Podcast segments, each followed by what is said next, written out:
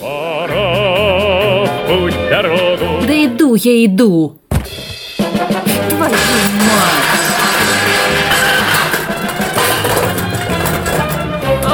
Дождливым вечером, вечером, Я жива. вечером, Когда Наверное. пилотам прямо скажем делать нечего, болит, мы болит, приземлимся за столом, поговорим о том, о и Эфир. нашу песенку любимую споем.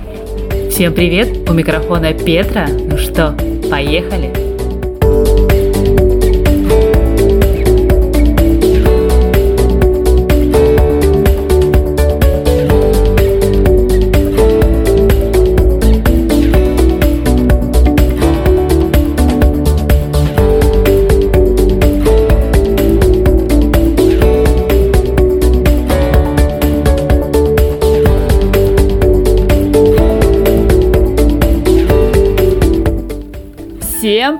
Привет! Приветствую вас в эту замечательный день, в эту замечательную среду. У микрофона, как все уже поняли, Петра. И это самое главное. Итак, наш с вами навигатор мира начинается с ваших историй. Напоминаю еще раз для тех, кто забыл или не слышал или не в курсе о том, что теперь каждый наш эфир будет наполнен вашими личными историями о путешествиях. Так что пишем мне в личные сообщения через группу во ВКонтакте радионестандарт.ру можно найти мои координаты и пишем, пишем мне, строчим прям от души все, что произошло с вами, либо просто о каких-то невероятных, красивейших местах. Но, как всегда, будут отобраны лучшие, если вдруг их будет много. Но пока что желающих не так много. Очень печально, но мы будем над этим работать. Сегодня как раз таки не будем отгла- а, откладывать в долгий ящик. Нам прислала Анна, спасибо тебе большое, и рассказала она целых три истории про Стамбул. Ну что, поехали. Итак, рассказ первый. Стамбул. Берегитесь чистильщиков обуви, пишет нам Анна. Они будут приставать к вам на каждом углу, предлагая свои услуги, при этом разговор начинается вроде бы безобид... с безобидной фразы.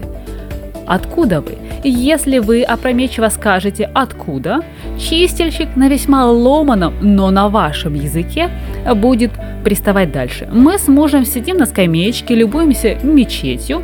К нам скачками приближается чистильщик с воплями. «Откуда вы?» А я уже начинаю подниматься со скамейки, чтобы позорно сбежать от настойчивого дядьки, когда мой муж произносит «из Никарагуа». Чистильщик впадает в ступор и медленно уползает прочь.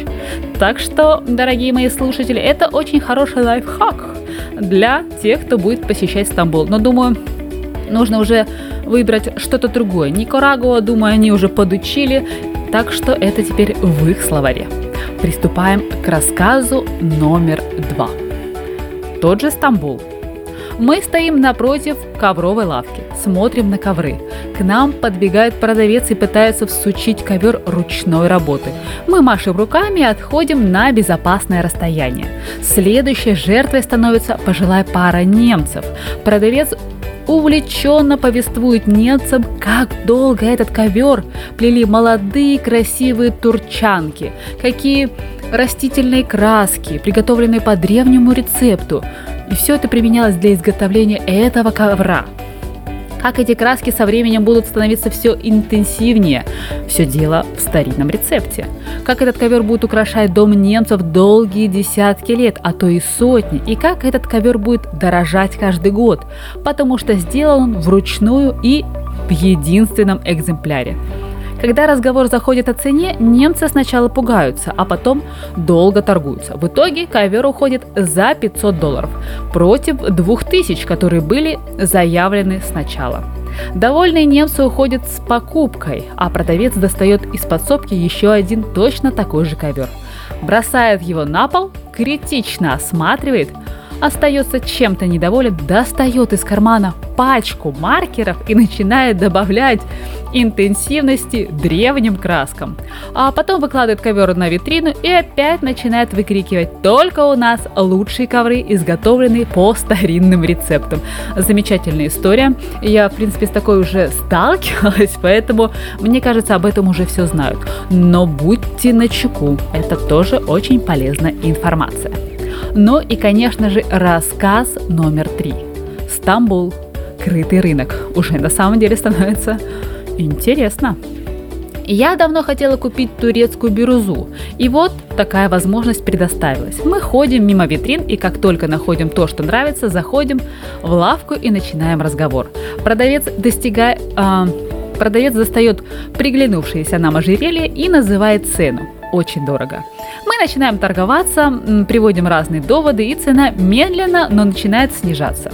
При этом продавец добавляет к ожерелью браслеты, серьги, потом кулон и цепочку, потом еще два браслета, потом еще один кулон, типа до кучи.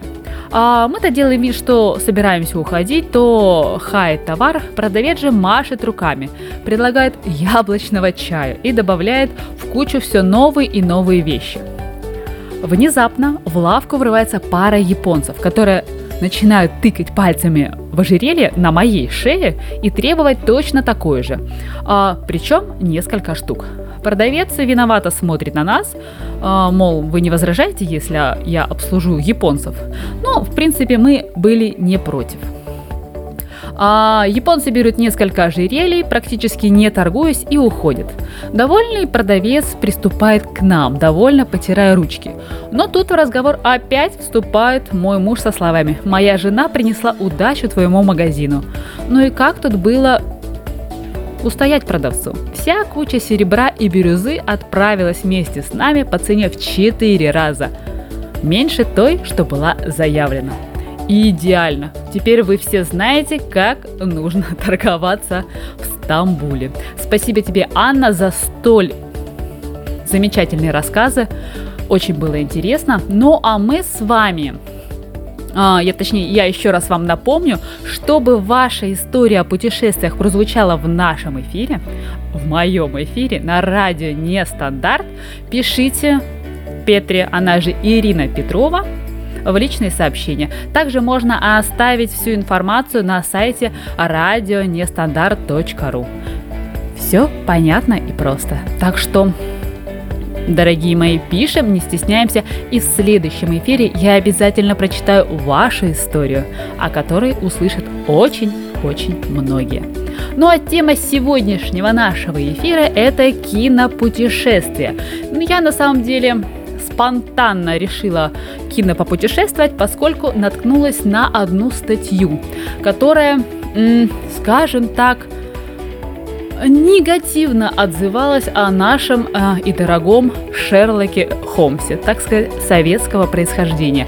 И это, вы знаете, меня как-то прям завело-завело, и я не могла остаться равнодушной и решила с вами всем поделиться. Потому что, по моему мнению, это лично мое мнение, наш Шерлок Холмс действительно достоин большой похвалы. Это очень кропотливая работа не только актеров, но также сценаристов, а, режиссеров и, конечно же, отдельной похвалы заслуживает музыкальное сопровождение данного фильма, потому что, ну, Владимир Дашкевич очень очень мощный человек в плане музыки. Я им очень восхищаюсь. Ну а мы переходим с вами к небольшой музыкальной паузе. И, конечно, сразу же переходим к неповторимому Шерлоку Холмсу.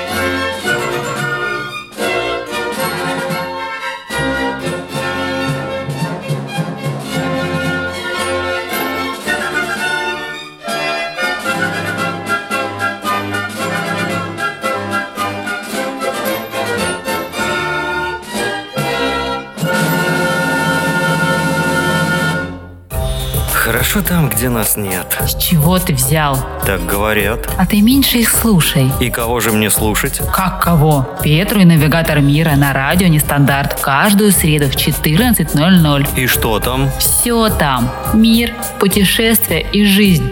Даже там, где мы есть. Вновь вас приветствует навигатор мира и Петра за рулем сегодняшнего эфира. Ну что, приступим с вами к нашему замечательному Шерлоку Холмсу. Ну и, конечно же, доктору Ватсону.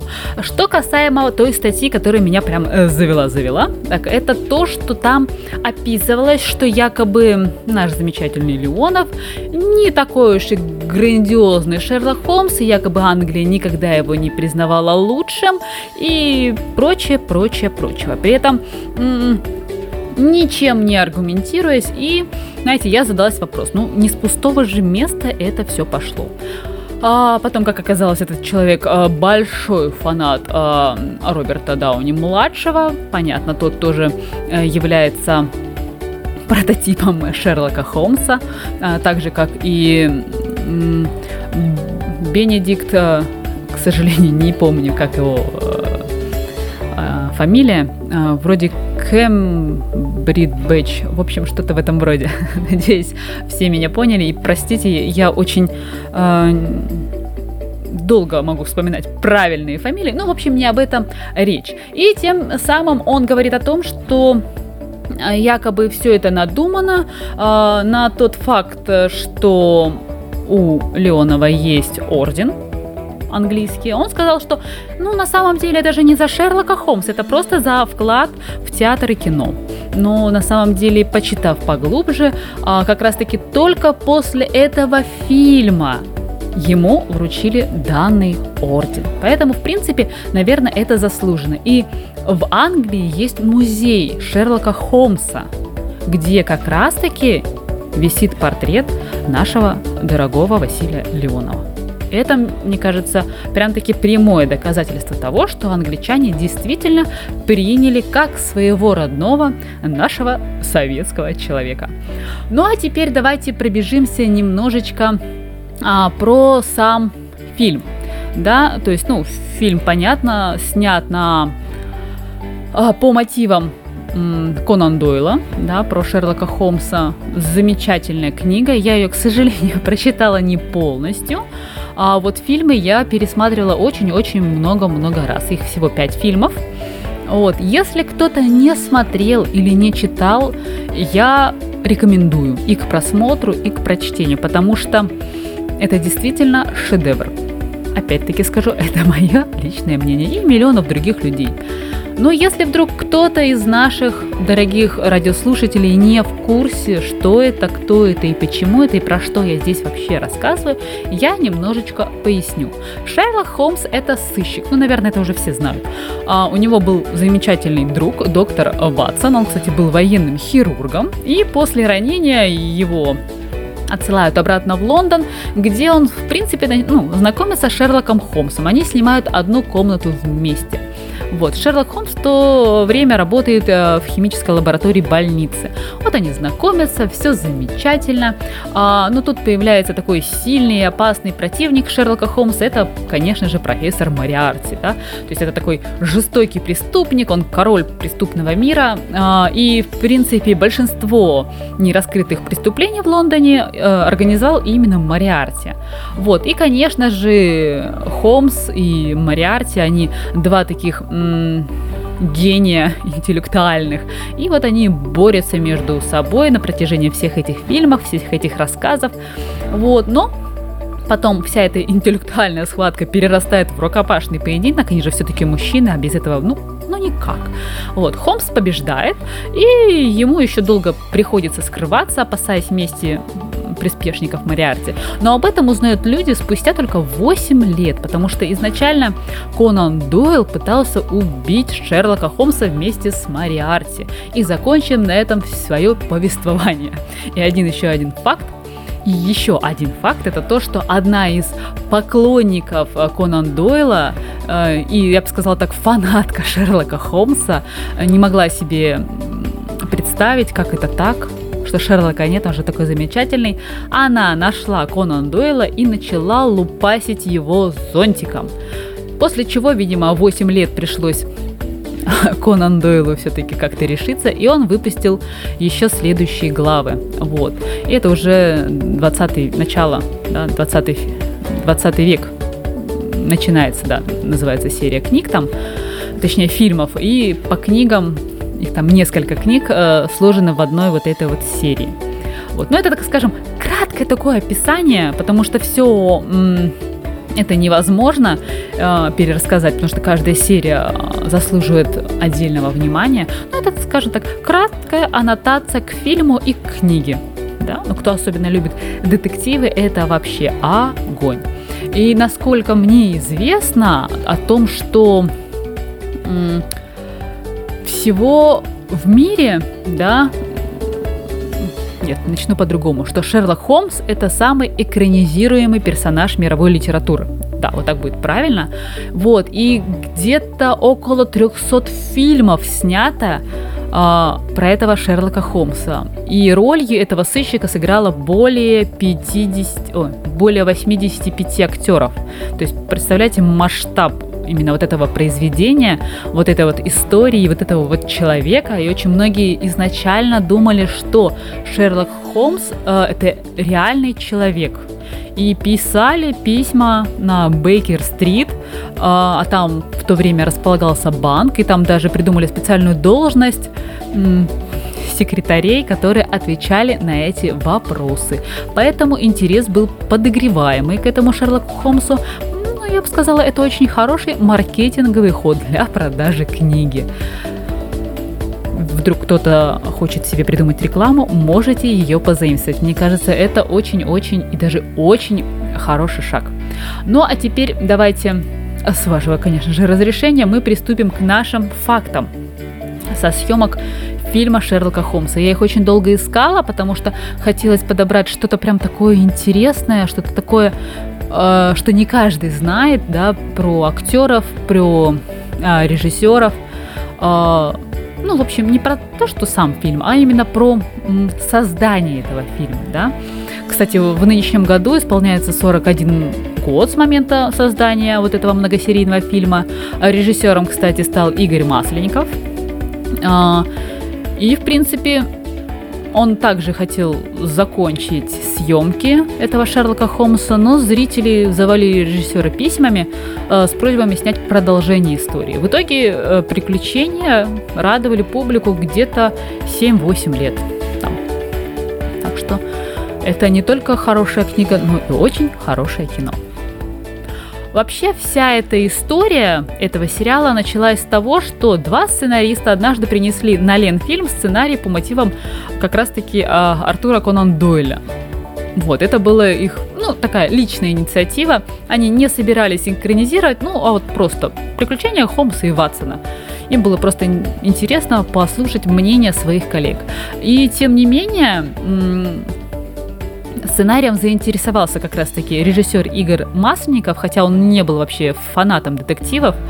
Однако, да, в этой истории ему понравилось название, то есть Шерлок Холмс и доктор Ватсон. Ведь э, если смотреть по книге, да, то как-то и по другим экранизациям а, как-то, мне кажется, незаслуженно, да, доктора Ватсона как-то в сторону все время отодвигают, хотя он э, такой прям достаточно важный герой данного фильма. Поэтому его это заинтересовало, и он решил, ну почему бы, собственно, и нет.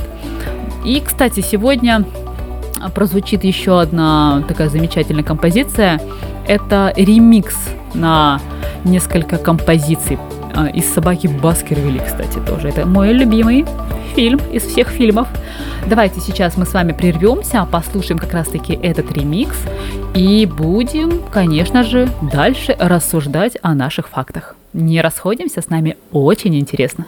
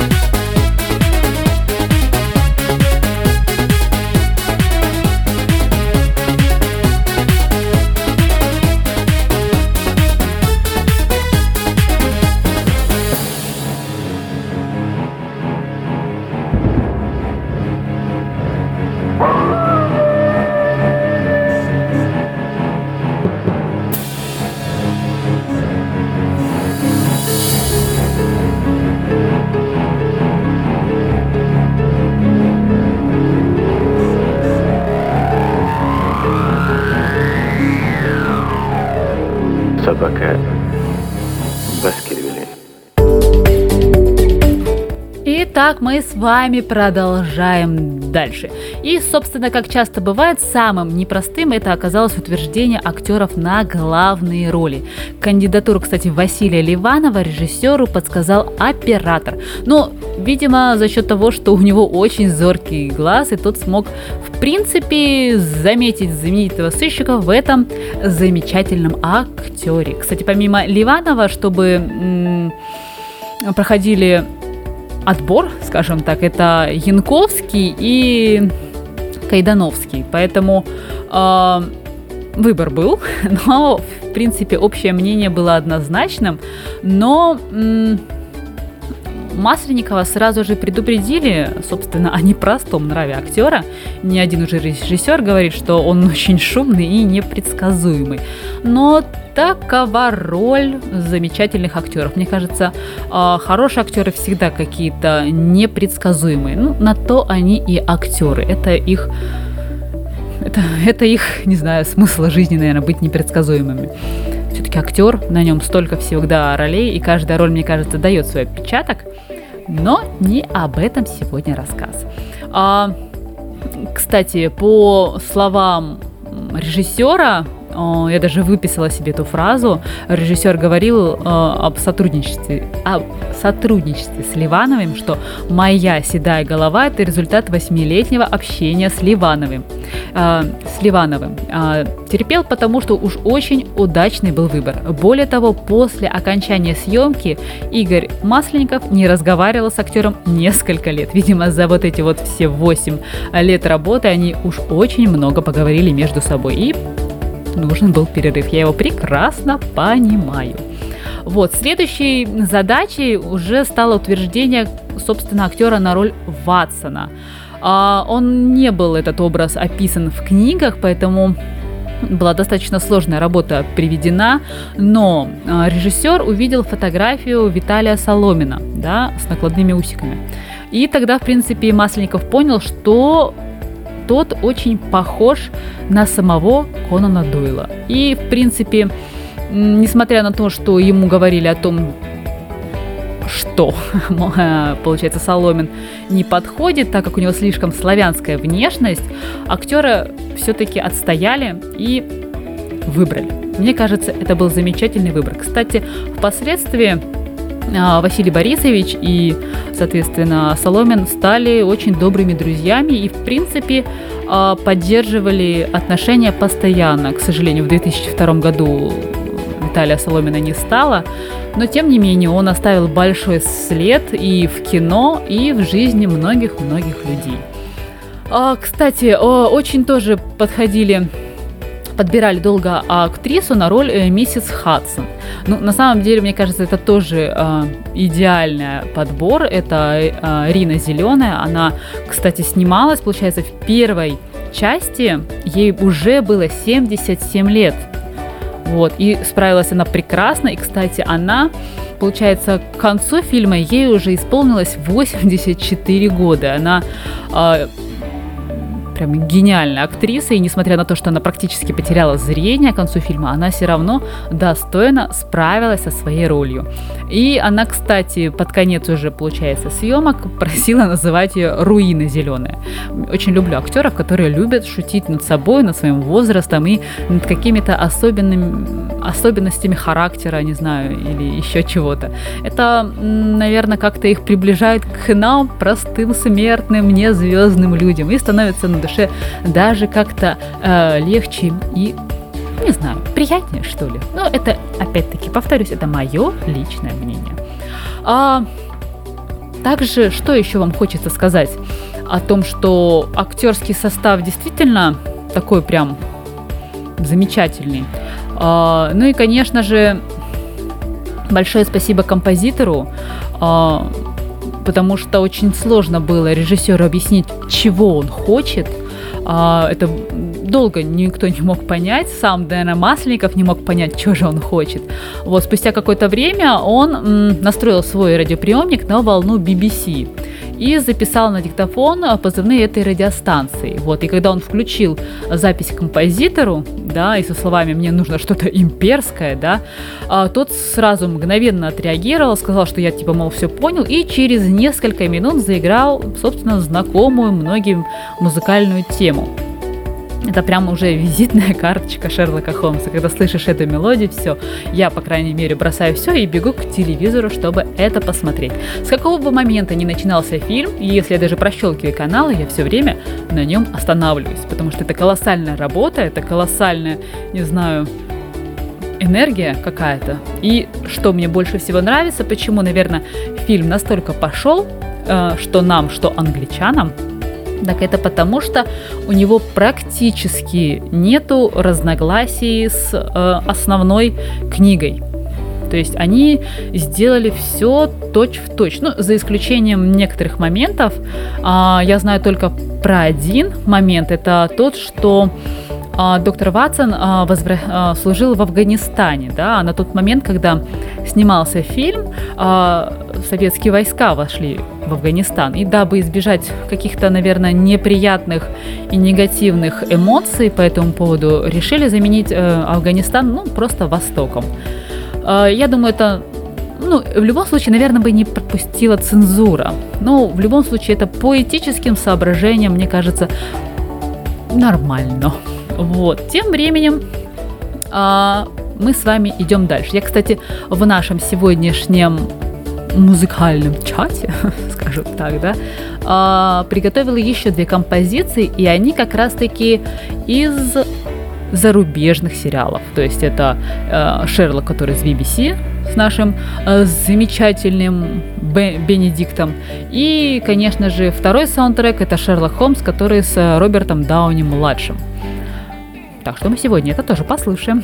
А, Музыка, кстати, мне нравится в этих сериалах, но сколько бы я ни пыталась посмотреть или начать смотреть эти сериалы, не мое. Вот хоть ты что сделай, но не мое.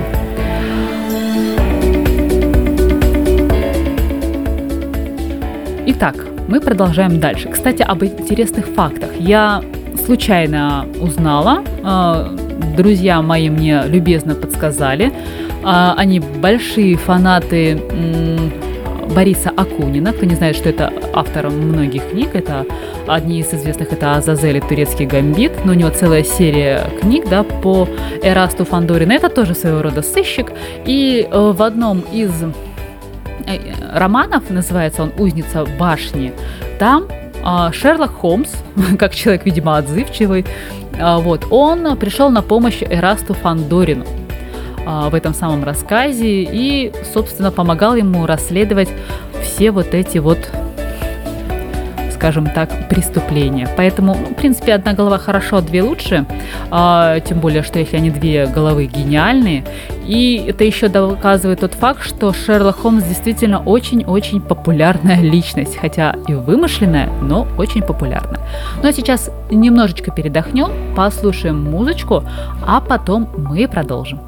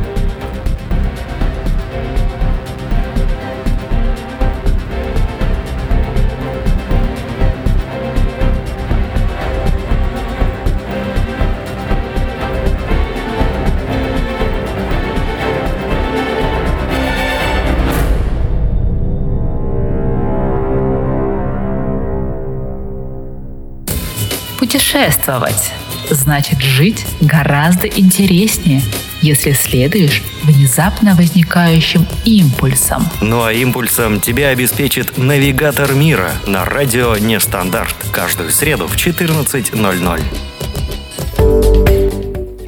Кукушки мои дорогие, а вот и я. Дальше продолжим мы на тему того, что где и как все это снималось. Конечно, в те времена не могло быть и речи о том, чтобы снимать фильм в Англии, да, так что всю натуру нашли где-то в СССР. Да, Лондон снимали в Ленинграде, в Прибалтике и на Кавказе. Правда, для серии «Сокровища Агры» нужно было а, снять панорамный проезд по Темзе. И в кадре действительно появилась эта река. На самом деле все благодаря режиссера и случайному случаю. А, дело в том, что у режиссера был замечательный друг, как скажем так, зарубежный корреспондент, который в то время как раз-таки находился в командировке в Лондоне и который, собственно, все это снял и отправил нашему режиссеру. И благодаря ему появился вот такой замечательный вид на Темзу. Так что это действительно а, кусочек Лондона в фильме все же имеется.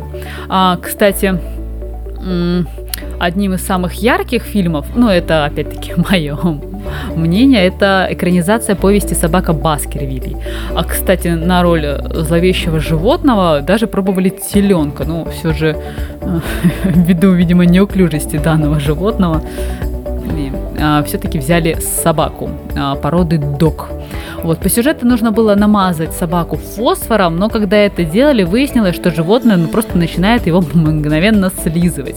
Вот, тогда собаку решили обклеить э, светоотражающей пленкой, но после нескольких дублей они отказались от этой идеи, потому что на экране выглядело так, будто по, большой, а, по, по болотам бегает э, большой скелет. Вот, в итоге была изобретена особая маска. Вот слушайте слова, да, изобретена специальная маска для собаки. Вот а сделали ее из черного бархата, скотча, пенопласта и светоотражающей краски. То есть это прям такие э, какие-то инженерные технологии в этом фильме участвовали. Э, также э, роль Сергея Михалкова тоже случайно попалась ему, поскольку тот актер, который должен был сниматься, он не смог, не захотел. В общем, там очень много всего. И срочно из Москвы попросили Михалкова, типа, приезжайте, пожалуйста, спасите фильм. Вот. И он приехал и спас. И, кстати, хорошо сыграл, мне очень нравится. Кстати, говоря об этой Э, серии. Все, наверное, сразу вспоминают овсянку, сэр. Вот. И, кстати, эту знаменитую овсянку для сэра Генри варила ассистентка режиссера. Причем она делала кашу настолько вкусной, что съемочная группа просила девушку варить побольше, вот, чтобы подкрепиться после работы. Правда, однажды, как уверяют источники интернетовские, о том, что кто-то съел всю кашу, вот, не дождавшись окончания съемок, в связи с чем пришлось это все задерживать, так как пришлось варить новую. И в итоге, после того, как варили кашу, э, к ней представлялась охрана, и без ведома режиссера никто к этой овсянке не мог подойти. Так что бывает овсянка, сэр, и очень даже вкусная. А что еще? Съемки вообще а, собаки Баскервилли многим актерам дались непросто. А Василий Соломин, например, был вынужден почти каждый день летать в Москву, поскольку он был еще задействован в важном спектакле. А Светлана Крючкова, играющая миссис Берримор, а, находилась в положении и была вообще недовольна, что ее роль содержит ну, очень много мрачных монологов. Она говорила о том, что это очень плохо сказывается на ее положении. Я на самом деле могу ее понять, потому что в таком положении любое суеверие тебе кажется настолько реальным, что ты пытаешься пытаешься э, всячески этого избежать. Так что будьте внимательны, мужчины, к нам, женщинам, особенно в положении. В общем, несмотря на все трудности, да, результат на самом деле получился блестящим.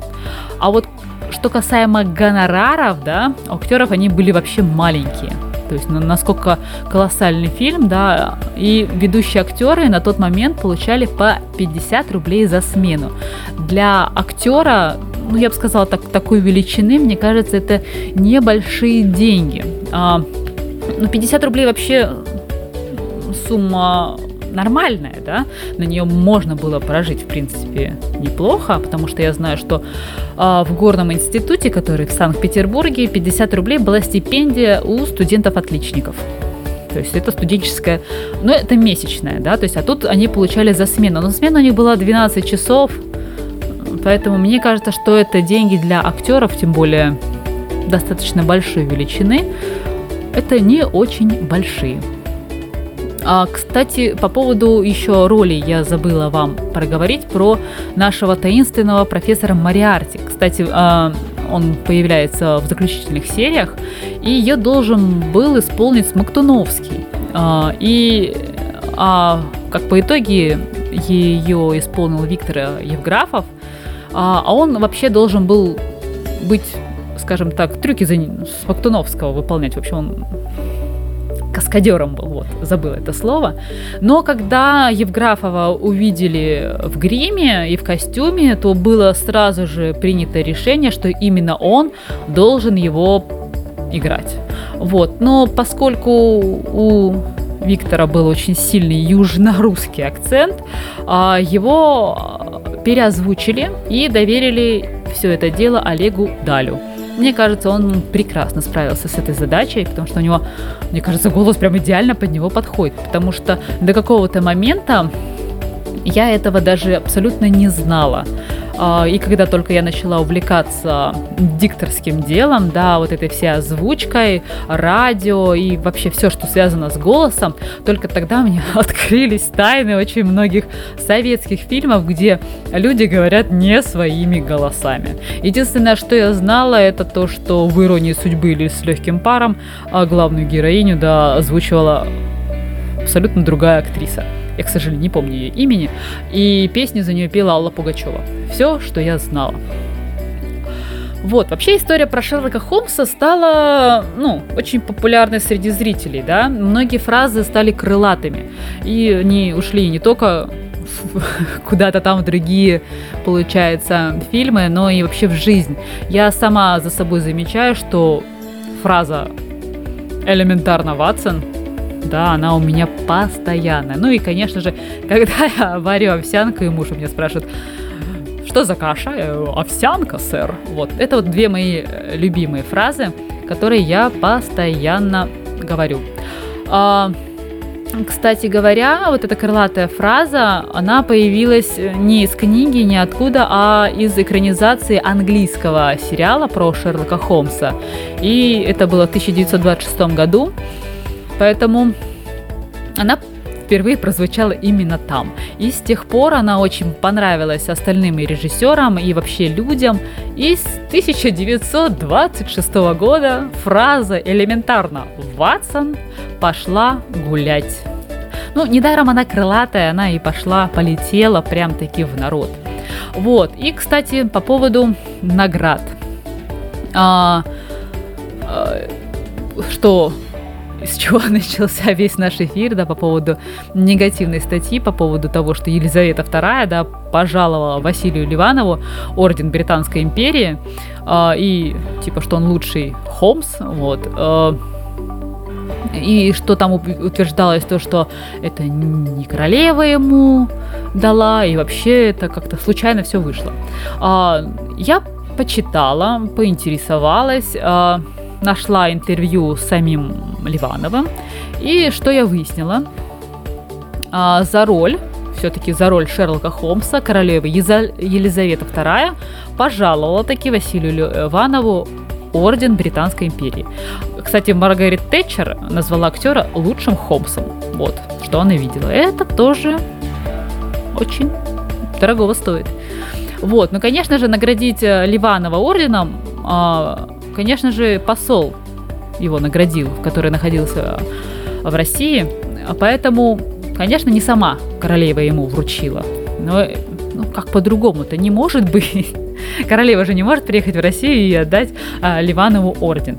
Но а, в газетах было написано, что действительно орден, а, вот этот вот, да, Британской империи, Василию Борисовичу достался а, в знак почтения и вклад его в кино и ну, в киноиндустрии, и в театральное искусство, скажем так.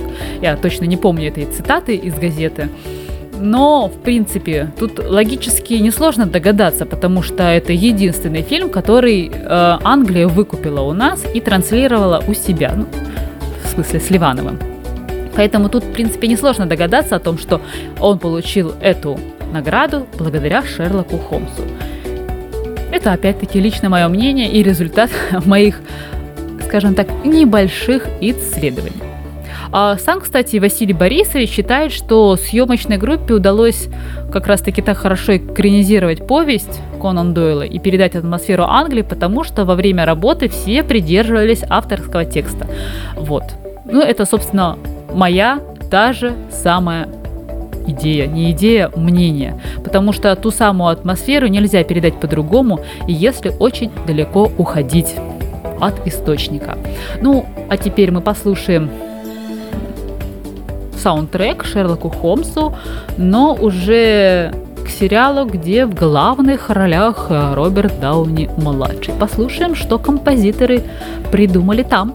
Ну а потом мы с вами вернемся и продолжим.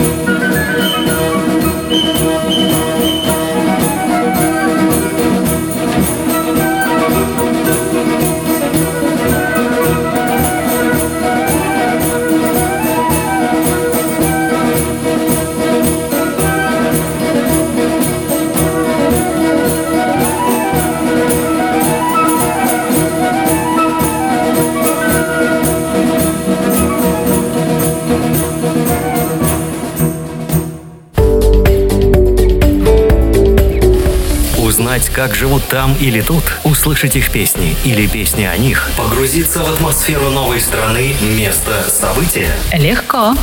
Среда, 14.00. Навигатор мира с Петрой на радио Нестандарт.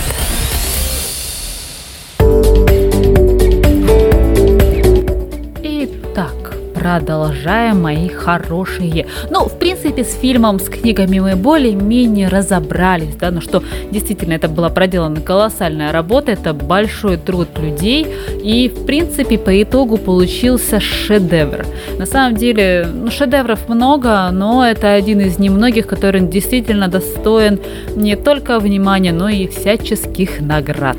Так что спасибо всем за создание такого замечательного фильма таких персонажей. Ну и, конечно же, большое спасибо Конан Дойлу за то, что он вообще такой молодец и написал такие замечательные книги. Читайте и будет вам счастье. Но что касаемо теперь самого Шерлока Холмса, да, то есть этот человек, который, наверное, с каждой экранизации получает что-то, наверное, новое, что-то а, у него остается постоянно. И каждый, наверное, любит своего Шерлока Холмса. А, тем более их 85 штук. Ну, я про актеров, да. То есть и больше 300 фильмов. Каждый, наверное, найдет для себя что-то очень хорошее. А, что мы можем сказать скажем, давайте так, подведем итог. Что можно сказать про Шерлока Холмса? Ну, это самый популярный герой. Мне кажется, имя знают его все всегда и даже песенки начнут напевать, да. А, то, что этот персонаж практически оживили, это я говорю про то, что э, он стал настоящей сенсацией, люди были э, одержимы этим сыщиком, да, считали его реальным человеком и писали ему письма, да, и что даже, как мне подсказали, сделали, в общем, целую почту для него. А, дальше, что был реальный траур по этому Шерлоку Холмсу. То есть настолько он проник э, в души, в голову людей, э, что по нему был реально траур. О том, что этот человек не то что гениальный, а он произносит гениальные фразы, которые становятся крылатыми, их постоянно и постоянно повторяют уже из поколения в поколение. Что мы еще о нем знаем, что в принципе он не одинок, у него есть семья, да, если брать рассказы, то там э, фигурирует только один близкий человек, это брат, да, э, Майкрофт, если мне не изменяет память, его зовут. А вот э, ему сделали в фильме э, сестренку, скажем так, э, но это сделали так скажем, подарили ему подарок, ему создали из сериала «Шерлок». Есть ему подарили такую странную сестренку. Вот. Э, также он, этот человек, объединяет многих-многих людей, да, и даже в других книгах можно ставить, э, встретить Шерлока Холмса. Я не удивлюсь, если когда-нибудь выйдет какой-нибудь сериал, где будут вместе работать э, Пуаро и, в принципе, Шерлок Холмс. Я бы, кстати, посмотрела. И еще э, туда же приплюсовать Мисс Марпл, так вообще было бы идеально. А, также он э, единственный персонаж вымышленный, да, который был принят в члены Королевского общества химиков. А, вот, и почтеннейшего такого звания он удостоился в 2002 году. А, также я знаю тот факт, что у него была любовь э, к запрещенным веществам, да, то есть он стимулировал, стимулировал, стимули... Господи, какие сложные слова у меня под конец эфира. В общем, он подталкивал свой мозг работать лучше, да, с помощью э, некоторых веществ, запрещенных в наше время, но на те времена а, они были, в принципе, легальными, то есть это был какой-то э, раствор э, кокаина и морфия. То есть сейчас это у нас, понятно, нелегально все, а в те времена это было вполне легально. Но, кстати, что мне больше всего понравилось, это тот факт, что в нашем фильме э, этого ничего не было. Мне это очень нравится, потому что я к таким веществам отношусь очень негативно, хотя знаю, что в те времена это так и было, но на самом деле вот, на самом деле это на самом деле плохо. Нужно быть самим собой и ничем себя не стимулировать. Ну и, конечно же, многие говорят о том, что Шерлок Холмс это гений. Это принятый факт. Но он был лентяем. Вот. Не знаю, почему так все считают. В общем, он любил запрещенные вещества и ленился. И за счет этого мозг выработал очень интенсивно, чтобы поскорее все раскрыть и забыть про все остальное, лежать в своем любимом халате и отдыхать. Так что Дамы и господа, каким был Шерлок Холмс? ни был, он всегда останется гениальным в первую очередь.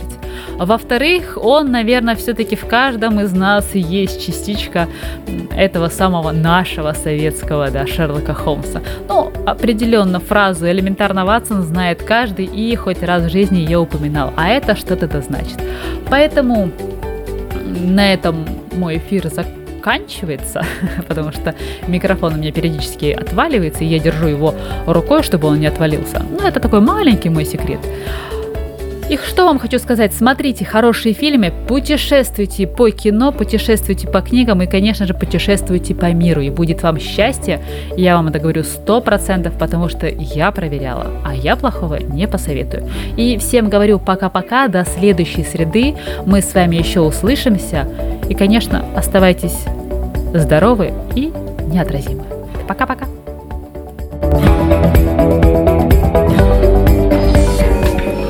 Путешествуй вместе с радио Нестандарт.